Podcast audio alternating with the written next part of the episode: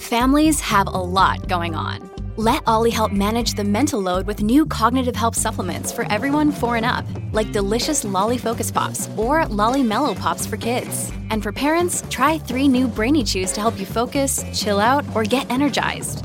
Find these cognitive health buddies for the whole fam at ollie.com. That's O L L Y.com. These statements have not been evaluated by the Food and Drug Administration. This product is not intended to diagnose, treat, cure, or prevent any disease.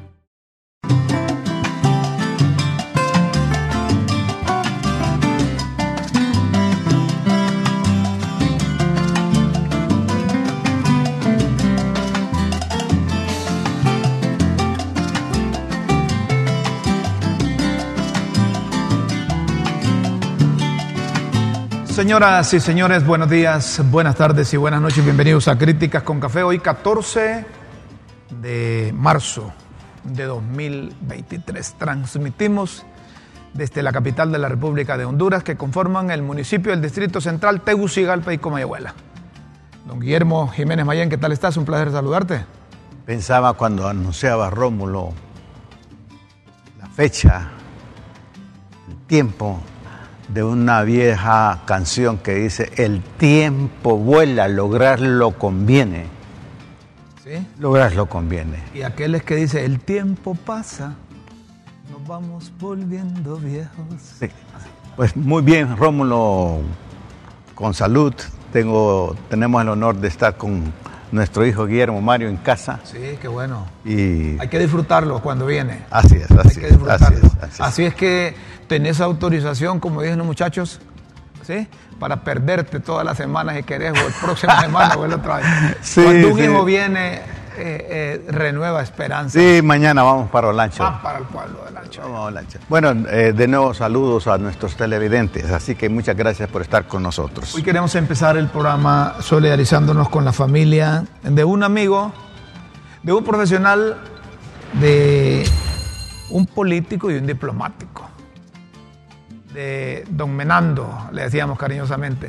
Menando Martínez. Fernando Martínez, el reconocido arquitecto, falleció esta mañana.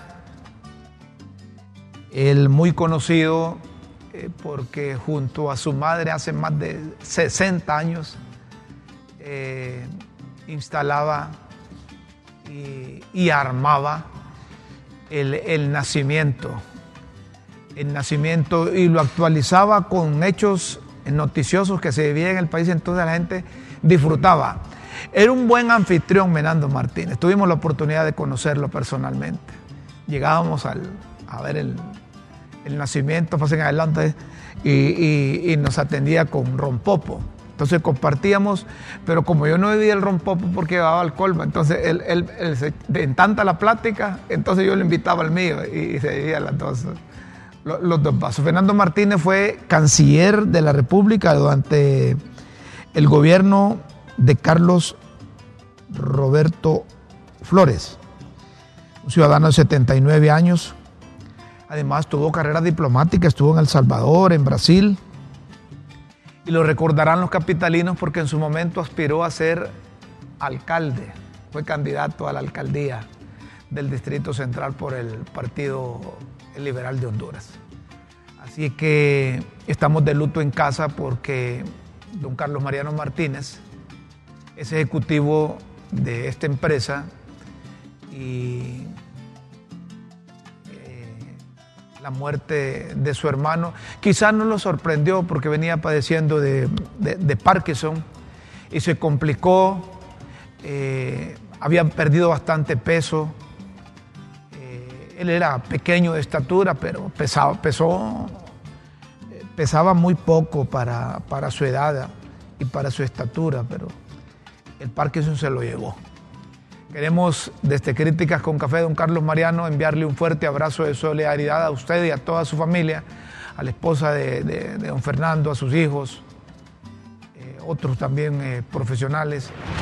Eh, queremos, desde Críticas con Café, solidarizarnos por la muerte del gran Menando Martínez. Nos va a hacer falta y la gente en Tegucigalpa va a sentir su ausencia para esta próxima Navidad porque tenía algunas Navidades que no lo hacía precisamente por su, por su enfermedad, pero ahora que, que se nos adelantó el paso, en el paso de la vida, se va a sentir más porque era una buena persona, Menando Martínez. Un hombre que pasaba encerrado en sus cosas como arquitecto, eh, un buen profesional y además eh, fue un buen esposo, un buen padre y un buen amigo. Me permite decir por lo menos unas tres cosas de Menando. Yo lo conocí personalmente. Y definitivamente, quiero, pero antes quiero eh, solidarizarme con nuestro ah, compañero de trabajo aquí, Carlos Martínez. Los amigos del alma, los hermanos del corazón como Menando, jamás mueren, continúan con nosotros. En segundo lugar, tuve el honor de viajar a varias partes del país con Menando. Y cuando él era, eh, ocupaba el cargo de secretario en eh, tiempo del presidente Flores, Facusé, él me llamó. Y era cuando venía la primera brigada médica cubana a Honduras, después del Mich. Eh, valga decir que quien restableció las relaciones con Cuba fue el presidente Flores cuando Menando era canciller. Hay que reconocer eso históricamente. Y, lo, restableció eh, justamente un día antes de, la, dejar la presidencia. Y Menando me llama y me dijo, Guillermo, si, si no hay alguien que se encargue de los cubanos en Olancho, esa brigada iba para Olancho, esa brigada no se va a aprovechar. Y yo le dije, me voy con ellos. Estuve dos, años internado con los cubanos en el departamento de Olancho. Porque yo pensé, si, si viene una brigada a ayudar a los compatriotas, ¿por qué no yo? Y fue a iniciativa de Menando. Menando era un gran anfitrión, como dices tú, un hombre muy, muy culto, eh, un hombre con una capacidad de servir y amaba a Honduras. Así que lamentamos la, partida de Menando, se nos ha adelantado.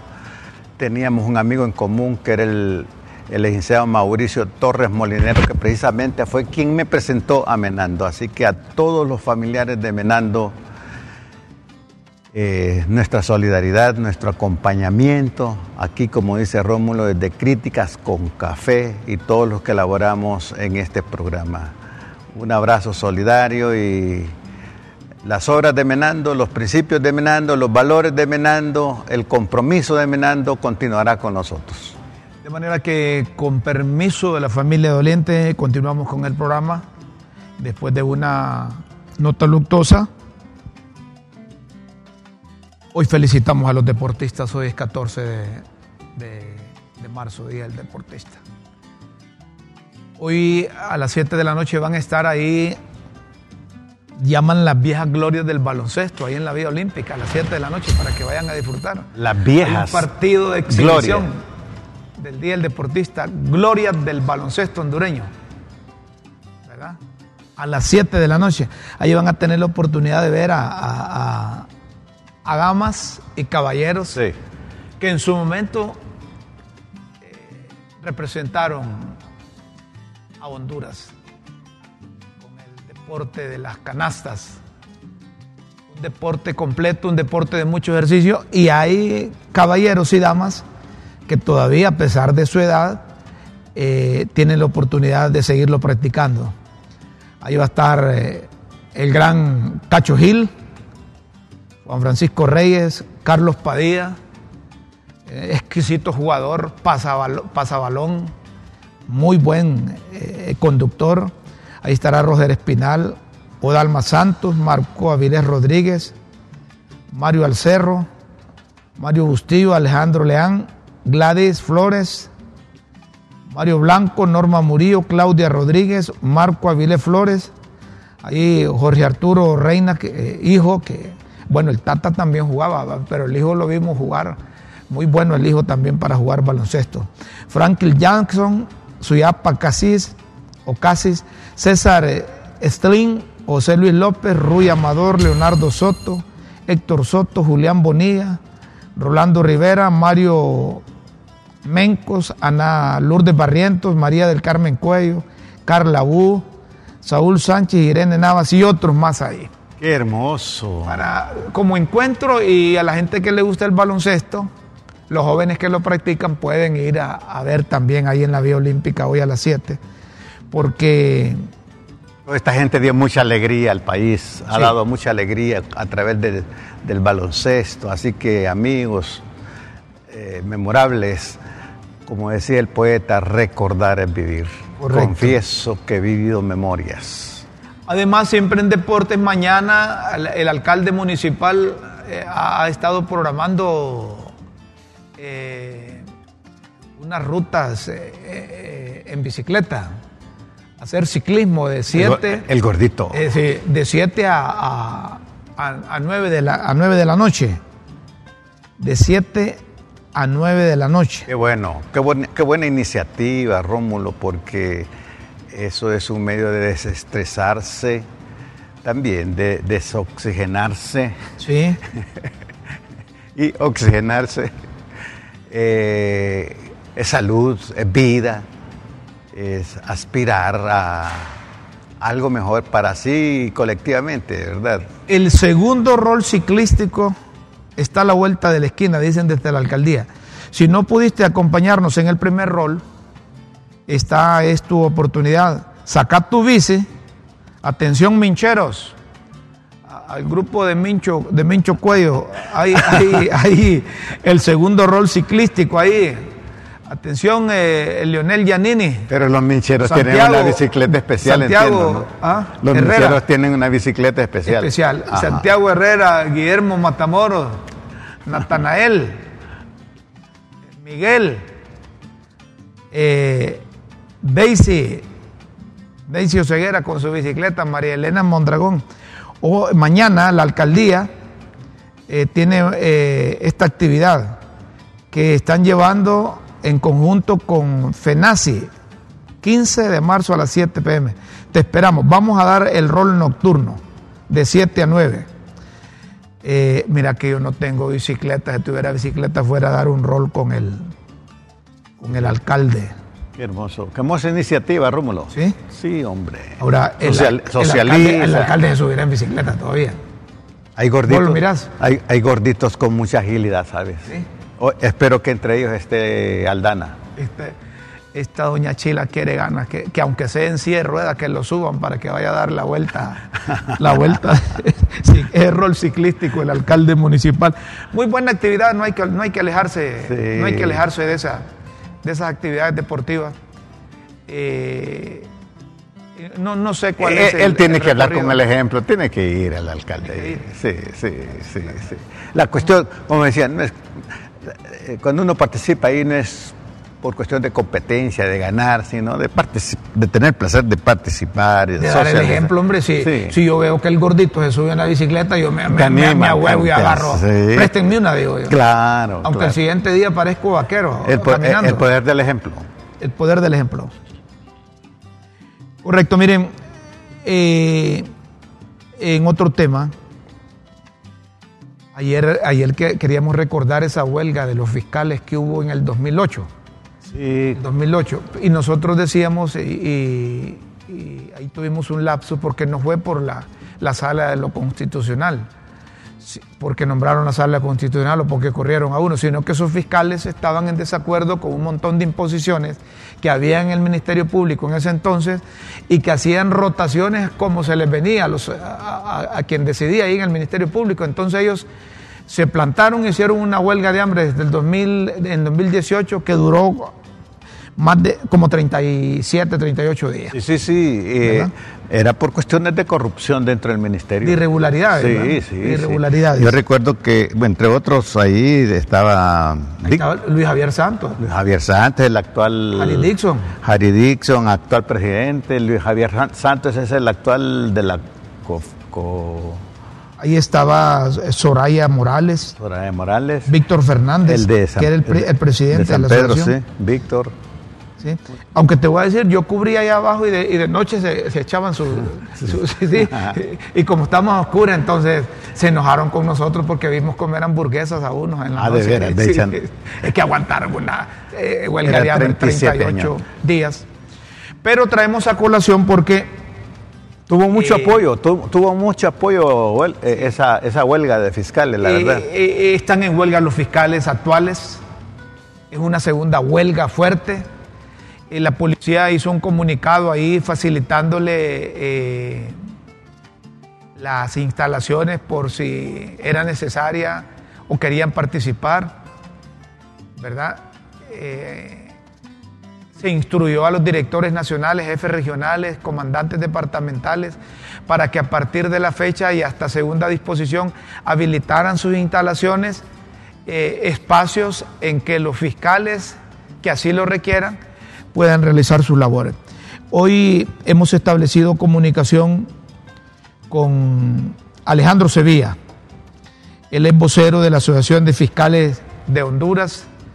Y, lo hemos invitado precisamente, Alejandro, a esta fecha, 14 de, marzo. ¿Cuántos son los fiscales que a nivel nacional... A ver, ¿cuántos son los fiscales que a nivel nacional están paralizados? Buenos días y gracias por aceptar esta comunicación. Bienvenido a Crítica con Café. Bienvenido a Crítica con Café, abogado. Buenos días. Eh, realmente que me place poder ocupar este espacio.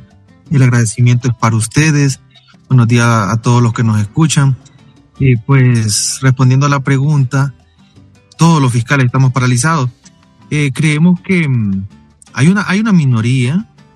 Siempre vamos a encontrar posiciones encontradas, pero es una minoría. Aproximadamente el 90% de los servidores del Ministerio Público estamos paralizados hay que aclarar que no solo somos los fiscales los que estamos paralizados, sino que todos los servidores de, las, de todas las ramas que tiene el Ministerio Público. Para aquellos que no lo saben, yo miro que ustedes sí están súper empapados de, la temática del Ministerio Público, han venido dándole seguimiento desde años atrás y me agrada eso, me llena de satisfacción porque vamos a entrar en sintonía con, con la temática. Pero recordemos que el Ministerio Público tiene la Dirección de Medicina Forense, de Lucha contra el Narcotráfico, la ATIC, el personal administrativo y la Fiscalía. Podemos decir que son cinco brazos los que tiene el Ministerio Público y de, todo, de todas esas direcciones, pues la cabeza es el fiscal general. Entonces, todos los servidores hemos venido acumulando una serie de problemas que se volvió insostenible. Bueno, desde aquella época, si ustedes lo mencionaban, se trataba de resolver una problemática como que las rotaciones. Eh, el efecto primario que tuvo esa huelga o, la causal, la génesis, eran ciertos casos engavetados, temas de corrupción y aparejado a ello. Hey, it's Ryan Reynolds and I'm here with Keith, co-star of my upcoming film If, only in theaters May 17th. Do you want to tell people the big news? All right, I'll do it. Sign up now and you'll get unlimited for $15 a month in six months of Paramount Plus Essential Plan on us. Mintmobile.com slash switch. Upfront payment of $45 equivalent to $15 per month. Unlimited over 40 gigabytes per month. Face lower speeds. Videos at 480p. Active Mint customers by 531.24 get six months of Paramount Plus Essential Plan. Auto renews after six months. Offer ends May 31st, 2024. Separate Paramount Plus registration required. Terms and conditions apply if rated PG. ¿Sí? ¿Sí? Sí, sí, lo escuchamos. Eh, eh, eh ah, Sí, sí, entendemos todo ese antecedente, pero nos preocupa lo que pasa en la actualidad. Yo le preguntaba cuántos fiscales para tener una, una proyección más o menos de el total de los fiscales que operan a nivel nacional, que es una pregunta que, que yo no sé, no me la han podido despejar así, cuántos son en número, y el total de empleados del Ministerio Público para medir el impacto económico o financiero, si a ustedes lo tienen, y, nos preocupa, hombre, que, como dicen los muchachos, no le paran bola a, esta huelga, a este mecanismo de presión. Y yo no sé si es que están en contra de los que están encabezando el movimiento huelguístico o es que hay algo en el fondo, hay algo atrás que la gente no sabe y, que quizás corran el riesgo ustedes de llegar hasta septiembre que corresponde los cambios de, de las cabezas del Ministerio Público. Tal vez usted me proporciona algunos elementos que nos puedan servir. Bien, mire, somos 950 fiscales en todo el país. En los últimos días, a raíz de tanto que se ha vuelto una bola de nieve, muchos han renunciado. Ese dato no lo tengo, no lo tengo actualizado, pero eh, pongámosle que eh, oscila entre 930, 950 fiscales.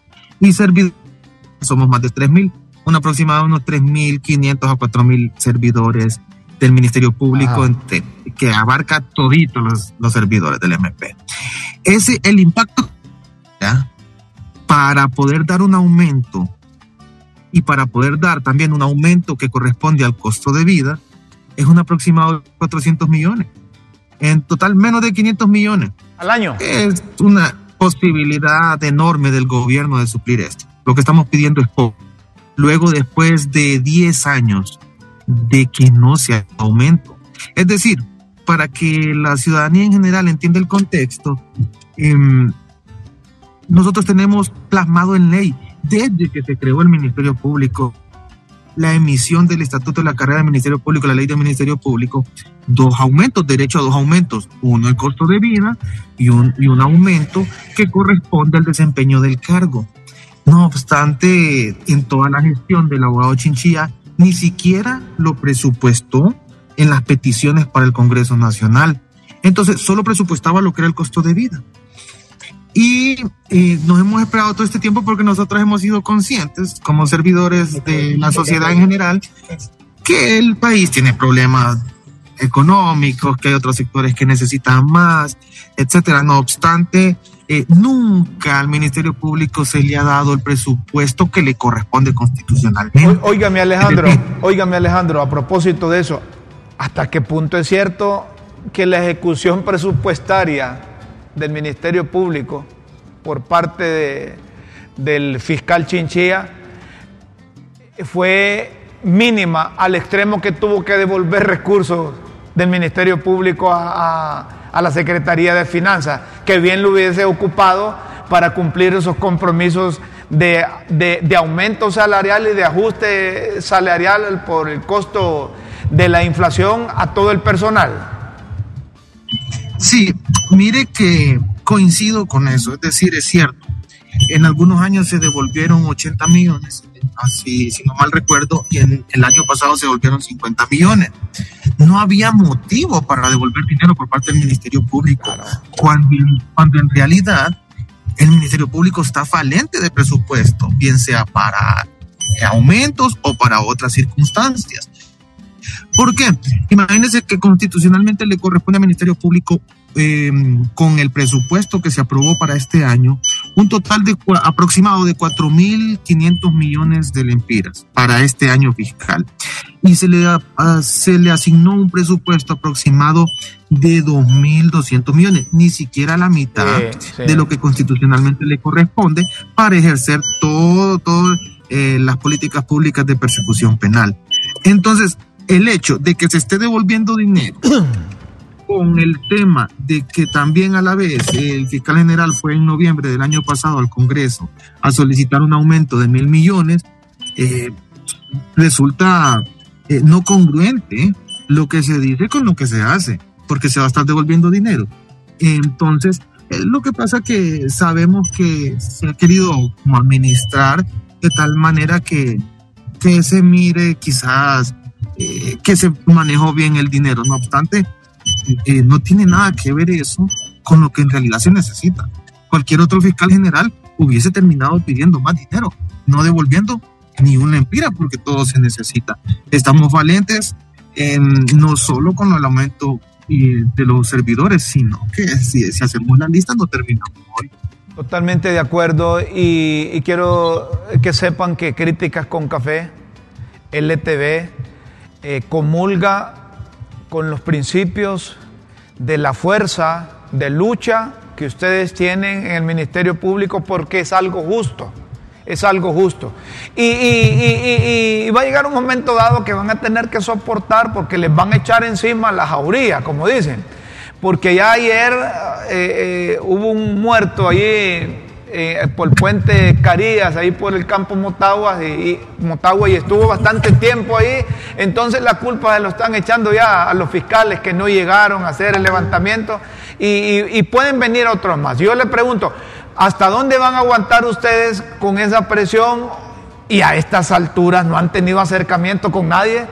Nadie ha aparecido ahí como para, para decirle, mire, vamos a buscar solución porque yo escuché que el, vicepresidente del Congreso, eh, Hugo Noé Pino, ya, dice, mire, le vamos a pasar al Ministerio de Finanzas, al Ejecutivo, a ver esta petición de, los fiscales. A estas alturas, ¿en qué está ese asunto? Fíjense que sí ha habido acercamientos. Eh, los mismos únicamente han servido para postergar la situación. Mire, hubo un acercamiento con el fiscal general en lo que concluyó que ya había pedido presupuesto y que el Congreso no se lo había dado. Hubo un acercamiento con varias de las comisiones del Congreso Nacional en las que se le llevó cuatro propuestas de las que ellos podían analizar eh, el impacto que se produciría eh, en un presupuesto del Estado al otorgar esos 400 a 500 millones. A, los diputados les gustaron las propuestas, se vieron sorprendidos de cómo se ha manejado durante todo este tiempo que se, que se ha ignorado esta situación por parte de las autoridades del Ministerio Público y se comprometieron a llevar la petición a nivel de presidencia. Eh, nos han establecido que ya se llevó, que únicamente falta el visto bueno de la presidenta. Entonces lamentamos que a estas alturas tenemos, estamos comenzando sexta semana de lucha y que todavía anunciamos desde el primer día las medidas que íbamos a tomar, que iban a ser progresivas, comenzamos haciendo tomas de dos horas, eh, comenzamos haciendo eh, en días alternos, aleatorios, tomas de las principales arterias de San Pedro Sula. Hoy se tomó una, la principal arteria de la Ceiba, dos horas. Estas medidas se han anunciado. Nosotros no estamos sorprendiendo a nadie. Hemos querido llevar esto eh, de la mejor manera eh, y hemos mermado las funciones dándole prioridad a lo más importante al punto que para el momento en que se fue a hablar con la comisión del Congreso Nacional, se les dijo que se les dijo que cuánto tiempo necesitaban para darnos una respuesta y ellos pidieron, en una semana más o menos. Pues nosotros dijimos, bueno, una semana y si no vamos a agudizar las medidas, que va a ser paralizar medicina forense.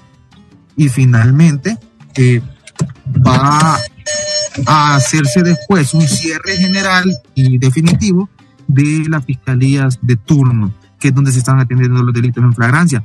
Mire que cuando no se hace un levantamiento, pues luego lamentamos la situación, pero no nos queda otro camino y se lo anunciamos al gobierno. Así que como ustedes lo mencionaban antes, posiblemente hay algo en el trasfondo.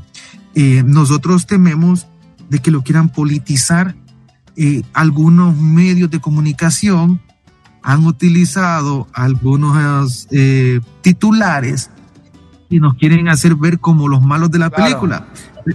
Sí, y sabemos que hay un tema político, porque el fiscal general es del partido contrario al partido de turno. Ahora bien, si el Congreso Nacional estima que hay que interpelarlo, ellos ya, ya días lo motivos. Ya días lo hubieran llamado, ya días lo hubieran llamado si, si, si se trata del fiscal. Lo que le pedimos al gobierno lo que le pedimos a doña Xiomara de este Críticas con Café, que no ve en los empleados del Ministerio Público y particularmente en los fiscales el rostro de, Fernando Chinchilla, del fiscal, ¿verdad? Que, son, dos cosas distintas. Eh, eh, el, fiscal general, como el fiscal general adjunto, esos ustedes saben que son cargos políticos, que los nombran los partidos que están en el poder. Entonces, que no hagan esas asociaciones que aparentemente son lógicas, porque es una cosa distinta. El fiscal general, el fiscal adjunto y el resto de los empleados.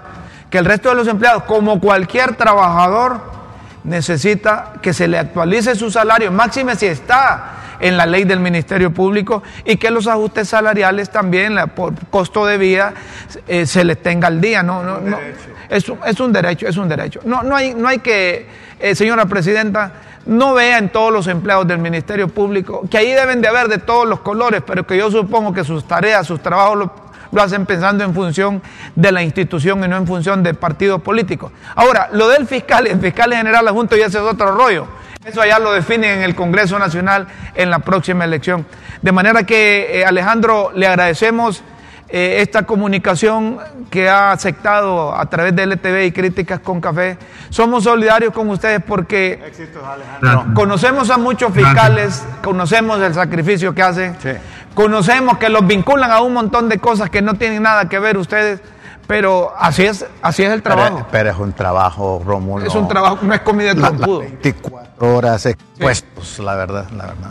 Así que Alejandro, gracias por y, y- y- y mantenernos al tanto, por favor, porque le vamos a dar seguimiento, porque esto trae consecuencias. Mire, a menos de que estén jugando que las instituciones del Estado, que no están en manos del gobierno de turno, eh, quieran que estén con este mecanismo de presión y que aparezcan por otro lado otras instituciones y que eh, se arme, se arme un, ¿qué? un caos en el país y que eh, eh, en, en río revuelto ganancia de pescadores. No, quere- no queremos eso, no queremos eso. Los queremos derechos, que vuelva a su los normalidad. derechos humanos y los derechos laborales no tienen color y, el, y la presidenta y las instancias que corresponden no pueden actuar por, por cuestión ideológica, por cuestión de partidos políticos, sino porque es un derecho ganado por los fiscales. Que piensen que el Ministerio Público, que piensen que el Ministerio Público es un organismo técnico, hombre. Así es. Y que quizás eso los va a motivar para que Y, suelten y ese me alegra, que me ocupan. alegra que, que tú toques, que discriminen, que diferencien entre el fiscal y fiscal adjunto con los demás fiscales que hacen su trabajo. Y, eh, yo no sé si usted está de acuerdo que debería haber una reforma que el fiscal general y el fiscal adjunto sean de la estructura de los que ya trabajan ahí para que entiendan el mismo, hablen el mismo lenguaje de todo el personal del Ministerio Público. Muchas gracias. Alejandro, finalmente. Hasta pronto, muchas gracias. Perfecto. Alejandro Sevilla, vocero de los fiscales del Ministerio Público que han estado presionando, siguen en huelga y han advertido estos mecanismos de presión. Ya si no, le, no les quieren prestar atención, ya es eso, es otra cosa. Sí, sí. Pero Es lamentable, Rómulo, mira, que se Está des- desbordándose un problema que tengan que intervenir. De nuevo, esto demuestra la debilidad de una estructura que necesita ser rectificada. rectificada. Creo que ha sido una de las participaciones más claras que he escuchado de un empresario con relación a la, a la ley de justicia tributaria promueve el gobierno de doña Xiomara Castro. Hablamos de el presidente de la Cámara de Comercio e Industrias de Cortés, Eduardo Facusé. Nos avisan cuando, Anthony, cuando lo, lo- tengan listo ahí, porque yo ayer escribí en mis redes sociales que si alguien, si alguien hace mal uso, si alguien hace mal uso de esas exoneraciones, porque como popularmente dice la gente, no lo topan. El que no cumple la ley, que lo obliga a cumplir la ley. ¿Sí? Es decir, la- existe la ley, ¿verdad? si vos no pagás impuestos... Correcto. Dicen, eh, mire, apenas hay 10 familias, ya eso, eso, es- eso es poner a pelear un grupo contra otro grupo. Pueden haber 5 familias, 10 familias, 20 familias, 50 familias, pero, pero a mí me parece que lo que debe hacer la autoridad es revisan si esas 10 familias, 20 familias, 5 familias, que son empresas que hacen uso de las exoneraciones y no pagan impuestos, vean por qué no pagan impuestos y exígenlos a cumplir, porque tienen que emitir una ley para que cumplan. A eso, me refiero yo. Ya existe una ley, solo es de aplicarla. Escuchamos a Eduardo Facusé. Muy bien. La Cámara de Comercio e Industria de Cortés desea compartir su análisis sobre el proyecto de justicia tributaria presentada por el Gobierno. A pesar que el proyecto de ley contempla algunos avances en materia de transparencia y colaboración para evitar la evasión fiscal, como lo son la ratificación de la MAC, la figura del beneficiario final y su registro, la eliminación de acciones al portador en el Código de Comercio, volver al concepto de renta mundial siempre que exista reciprocidad y la eliminación del secreto bancario para fines tributarios con los controles necesarios, nos preocupa mucho que estamos viendo un proyecto de ley que contiene más bien una reforma ideológica, cargada de resentimiento y apasionamiento, en vez de sustentarse en criterios económicos y técnicos, con una perspectiva objetiva que verdaderamente promueva el desarrollo del país. Cuando se pretende eliminar todos los regímenes existentes, se está diciendo que todas las empresas y todas las actividades son malas, lo cual está totalmente alejado de la verdad. También es desconocer que estos regímenes son manejados por muchos países vecinos y alrededor del mundo como instrumentos de desarrollo económico. Honduras no es una isla, competimos para atraer inversión nacional y extranjera. El trabajo que tenemos que hacer es corregir lo que está malo, proteger lo que está bueno para desarrollar la economía. Como sector privado jamás vamos a avalar abusos o ilegalidades. Se debe evaluar régimen por régimen, exonerado por exonerado y comparar beneficio con costo para el Estado. Dejemos operando lo que está bien, lo que genere más beneficio y modifiquemos o eliminemos lo que está mal, lo que genere más costo. Por eso pensamos que es un grave error querer eliminar todos los regímenes. Acerca de los nuevos regímenes propuestos, el régimen de zona franca consideramos es discriminatorio.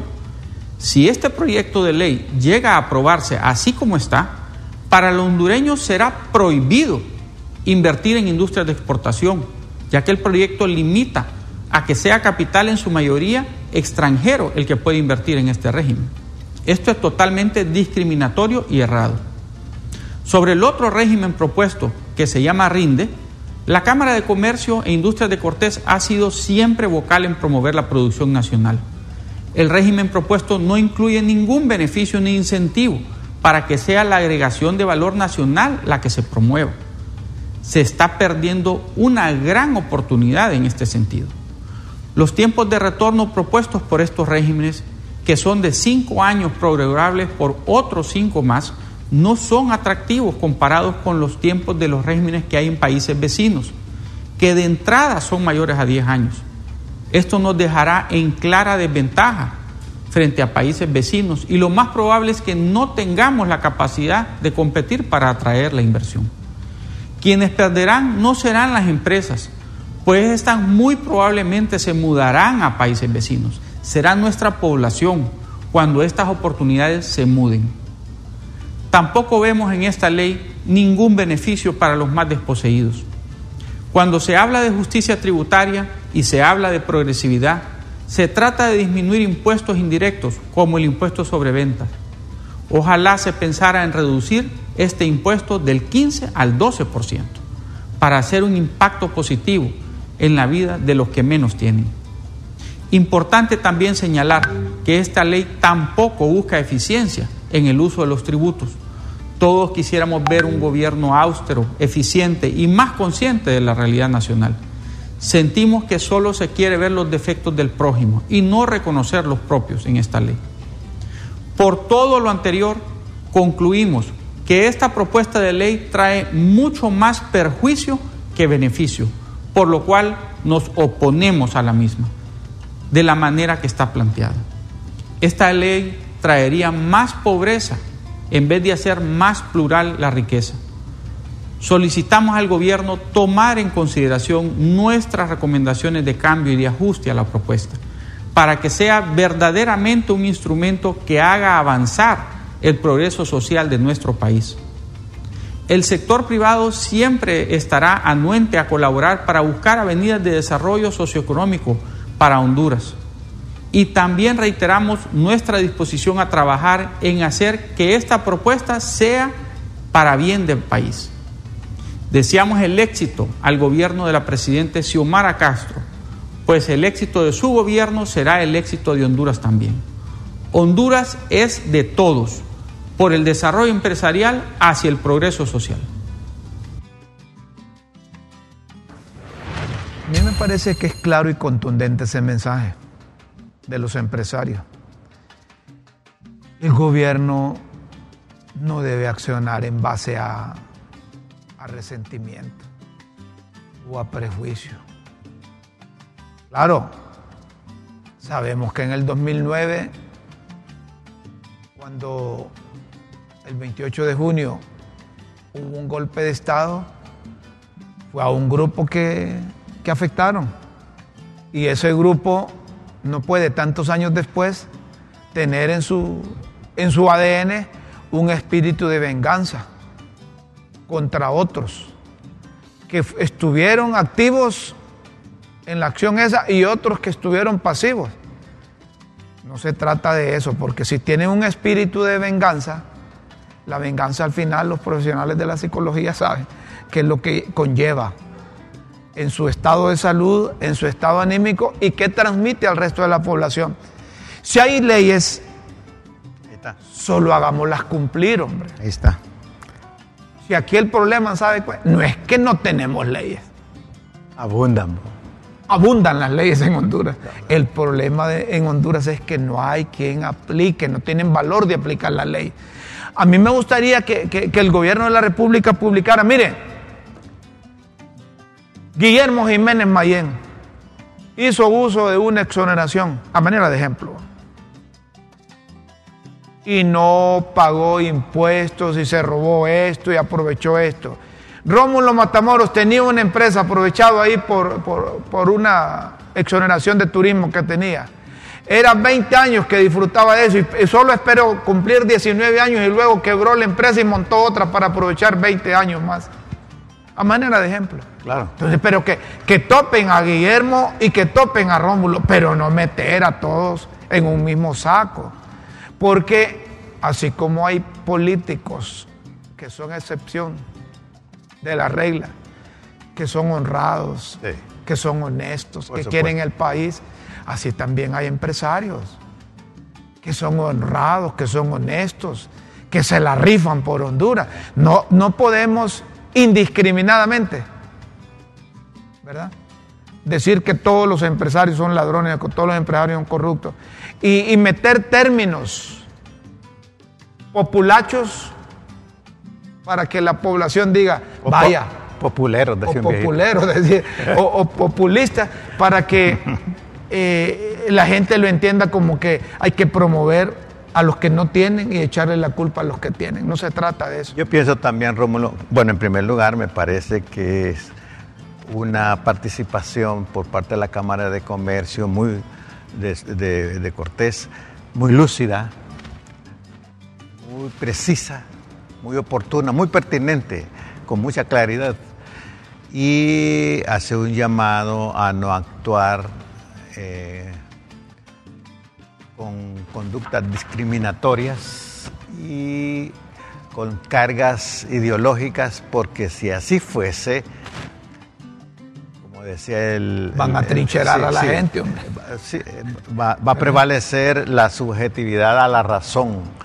Y cuando las emociones se sobreponen a la, razo- a la razón, eh, generalmente es caos. Generalmente es caos. Yo creo que el llamado aquí a todas las partes es cómo hacer uso de la razón, de, de- la búsqueda de- del- bienestar para todos, eh, facilitarle a los empresarios eh, el logro de los objetivos y los empresarios también actuando con sentido ética, ético, con sentido de justicia, pero también los, demás los demás, eh, cómo lograr que, que haya un beneficio, una búsqueda, todos seamos beneficiados, pues. Hombre, que no piensen en función. Miren, los gobiernos sin distingo de ninguna naturaleza no producen nada.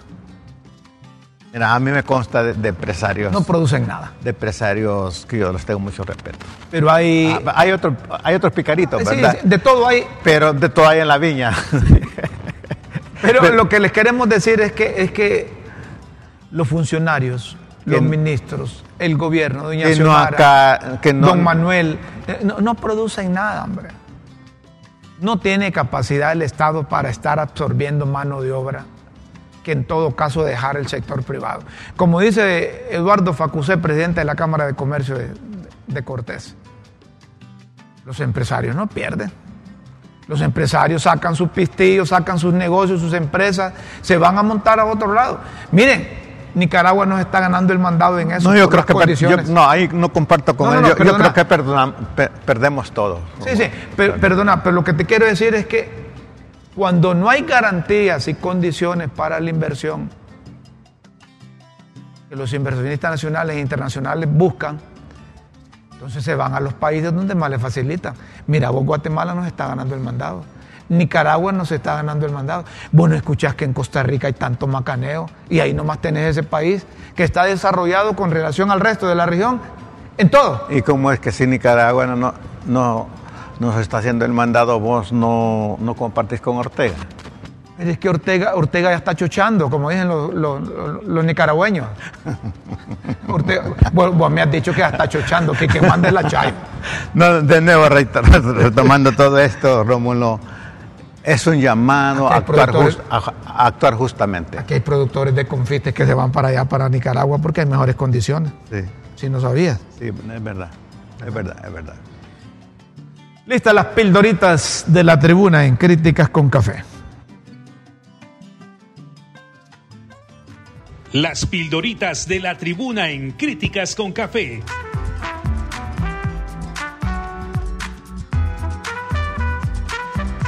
Que enseñan y orientan a quienes quieren aprender.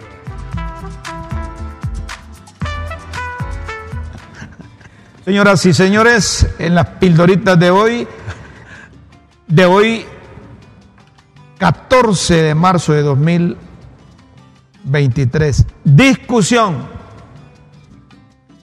El mini de desarrollo económico y el titular de la SAR se enfrascaron en una discusión por el bonito tributario. Refundir. Pedrito Twitter dijo que esa ley va a refundir Honduras y no refundarlo, pues asfixiará la, La economía. economía. y golpeará la generación de empleo. Eliminar el del azar llegó hasta el extremo de tildarlo de traición por no apoyar la reforma que busca eliminar 16 de los 18 regímenes especiales tributarios. Es que no, no lo socializaron con nada, hombre. Ahí a saber quién fue el padre de esa criatura y después así, como los políticos, a huevo lo quieren, eh, lo quieren meter. No cree el del SAR dijo no creer que la inversión extranjera a base de incentivos va a desarrollar el país, pues todas las empresas abusan y el abuso está en las exoneraciones. Entonces, todas las En contra, Pedro Barquero a favor de eliminar los abusos de los regímenes especiales, pero que no mate el mecanismo, por cuanto es más el perjuicio que el beneficio. Y sería una mala decisión si se aprueba el proyecto de decreto, que voy a estar en contra, lo voy a estar, dijo Pedro Barquero empleos de la marimba empresarial, su oficial de policía económica, su oficial de policía económica, rechazó de, de política. de política económica, ah, yo que decía que era polic- policía, Ajá. rechazó que el sector privado goce de 59 mil millones de exoneraciones. Y más mil, bien mil melones. 59 mil melones, son 59 mil millones, vean. 59 mil millones de melones en exoneraciones. Y más bien los regímenes fiscales generan 240. Pero, pero mira, este, regímenes este entre, comillas, este entre comillas melones. 246 mil empleos. Si es que llaman melones a los millones ahí. pero- Campaña. Una campaña de la ONU, no al odio, señala que la palabra, que las palabras son peligrosas y recomienda empezar por bloquear y denunciar los mensajes de odio en las chatarras de las redes sociales. A papo. Odio. Así la representante local Alicia en el País de las Maravillas advierte que hay demasiado odio y podemos no estar de acuerdo y tener valores diferentes, pero el odio alimenta odio. El odio crea violencia e inhumanidad, dijo la Chacalfor. Informe, pendiente la afición del informe que debía presentar los titulares de seguridad, la poli y la Policía Militar de Orden Público a Doña Xiomara, la tarde, noche de ayer, con las recomendaciones para contrarrestar la criminalidad. No hubo nada, dicen que lo pasaron para el jueves. Le habían dado 72 horas y pasaron 144 y nada. Ahí aparecieron decomisando, ya vamos a dar esa información, ciento y pico de manzanas con arbustos de coca y en Olancho. Ya me vas a contar de esas cosas vos que luego lanchando. Paro. Solo que los fiscales avisan que junto a medicina forense inician un paro por tiempo indefinido hasta que les den aumento. Pues no sería, pues no sería iniciar, sino que seguir, porque ya días están en huelga, es cierto. Junta de Dirección Universitaria, otro conflicto entre la Junta de Dirección Universitaria legalizada por el rector y el grupo de estudiantes que no participó en la elección de la Junta de Dirección Universitaria el fin de semana. Y eso es cierto, eso fue impuesto.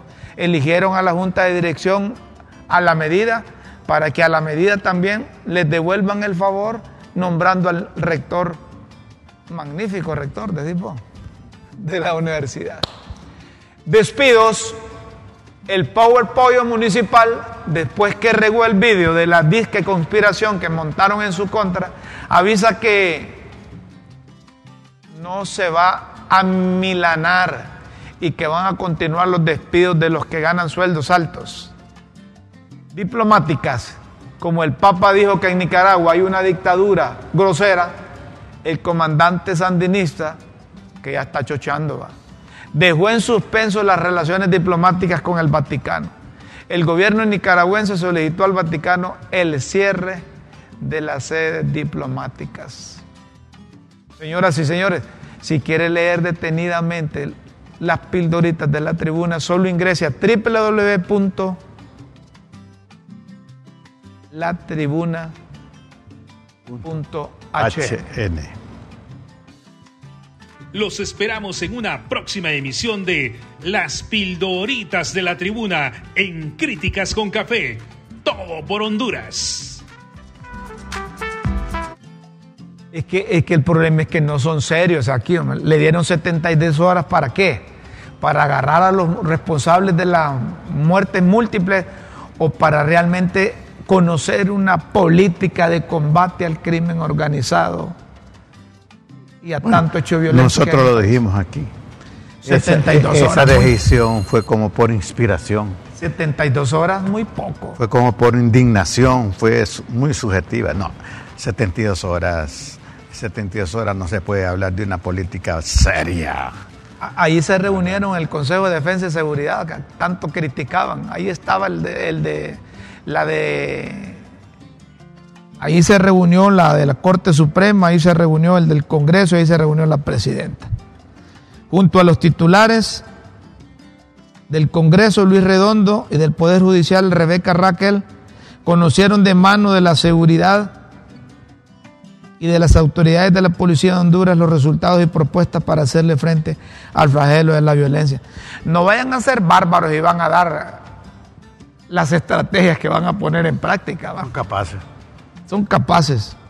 Ninguna estrategia se anuncia con anticipación, Rómulo, porque siempre hay conspiradores. Perdés el partido, hombre. No lo dudes. Si un técnico con el equipo le dice al otro cómo le va a jugar, a que le prepara. Y le juega solo con la izquierda. Si tú quieres ganar el partido, Rómulo, tienes que cambiar tu forma de jugar. Correcto. Por otra parte, el Congreso, el Consejo Nacional Anticorrupción está objetando la transparencia y califica de alarmante lo que el Congreso hondureño o que el Congreso hondureño no rinda, no rinda cuentas sobre 16 millones de lempiras que dieron como bono a los diputados, el bono navideño. ¿Ah? ¿Y eso es corrupción? Claro, hombre. Claro que es corrupción. Una vieja práctica que fomenta el clientelismo político. El Congreso Nacional desembolsó más de 16 millones por concepto del bono navideño. O subvención. Aquí en Críticas con Café lo dijimos que eso era corro, corromper a los diputados y los diputados que se prestaron. Eso es corrupción, Rómulo. ¿Qué autoridad moral va a tener el, el- el Congreso Nacional para combatir la corrupción si ahí está... Ahí la practica. Ahí? Oíme vos que sos de Olancho, ¿qué pasó? ¿Qué? 105 manzanas de arbusto de coca más un laboratorio ¿A dónde fue exactamente? en Limones, Catacamas. Limones, limones es aquí por... Limones, Catacamas, dicen ahí. Está grave. Dice el- la Policía Militar de Orden Público, con honor y sacrificio al servicio de la nación, localiza en Olancho plantación de 105 manzanas con arbustos de hoja de coca. ¿Ah? Sector de Limones, municipio de Catacamas, departamento de Olancho. ¿No conoces ahí? Limones no. Mira, yo, Limones es aquí, limones es aquí vos. aquí nomás. Aquí, eh, después de ¿Kilómetros?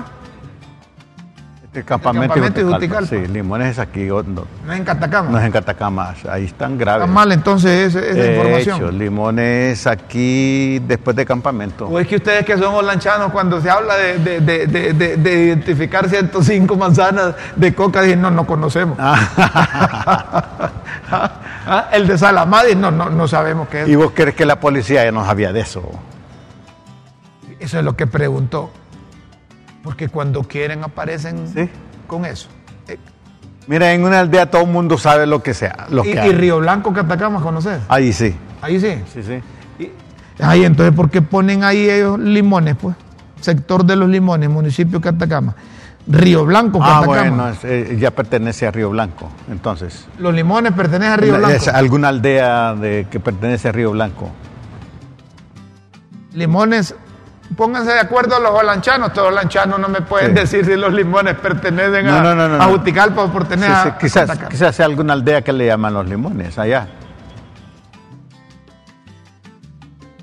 Limones, limones pertenece a Juticalpa, dice un holanchano arriba. Sí, sí, sí. Y, y los limones a Juticalpa. No, Río Blanco a Juticalpa. No, a Catacama. no, a Catacamas. Así es. Y los, los- los holanchanos. Es que Honduras debería llamarse Lancho. Como dice Doña Chila, ya no quieren más candidatos presidenciales del interior del país. Ajá. Sí, que yo estoy de acuerdo con usted. Tuvimos a Suazo Córdoba, tuvimos a Cona de la Ceiba, tuvimos a Suazo Córdoba de La Paz, tuvimos a Mel de Olancho, tuvimos a Pepe de Olancho, tuvimos a Juan Orlando de Lempira, tuvimos a- te- tenemos a Doña Xiomara de aquí. Hay que darle chance a alguien de la- del centro, de San Pedro Sula o Tegucigalpa. De Tegucigalpa. ¿Te atreves a ser candidato presidencial vos? Pero Lancho. Vámonos mejor. No se puede con esto balanchar. Señoras y señores, el tiempo de críticas con café finaliza. Los invitamos para que mañana Amigos, gracias, mañana gracias por acompañarnos. estén con corazón. nosotros en LTV, en LTV y a través de Facebook Live. Nos puede sintonizar en Honduras y en cualquier, en cualquier parte del mundo. Con Dios siempre en vuestras mentes y en nuestros corazones. Feliz mañana, buenas tardes y buenas noches.